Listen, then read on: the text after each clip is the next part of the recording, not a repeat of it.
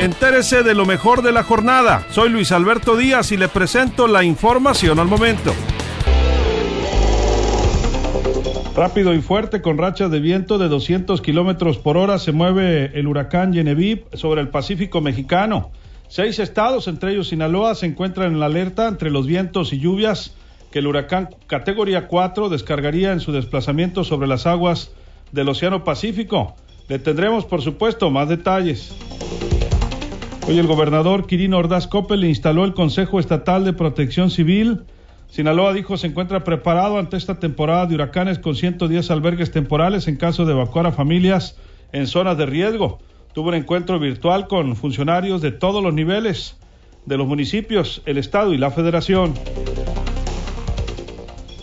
Una treintena de árboles caídos se reportaron con las primeras lluvias en Guasave en las últimas horas, sobre todo anoche, y hubo algunos daños materiales menores en Sinaloa municipio.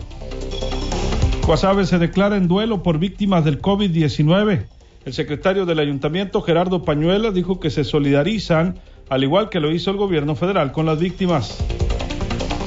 En Mazatlán, la pandemia del COVID está controlada y esto se ha reflejado en el termómetro COVID, que es de gran relevancia, pero no hay que bajar la guardia, dijo el alcalde Luis Guillermo Benítez. Finalmente, en una segunda prueba dio positivo a coronavirus el alcalde de Nabolato, Eleazar Gutiérrez Angulo sigue hospitalizado. Se quejan vecinos de diversos sectores de los mochis que siguen sin recogerles la basura. Aseguran que ya tienen severos problemas de contaminación. Encabeza el gobernador Quirino Ordaz el programa de impulso a la modernización del transporte del servicio público modalidad taxi, ahora para Culiacán. No es viable dejarle a una consulta popular la decisión de instalar o no la planta de amoníaco en Topolobampo.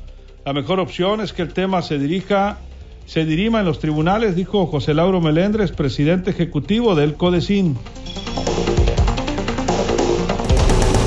Más información en línea directa portal.com.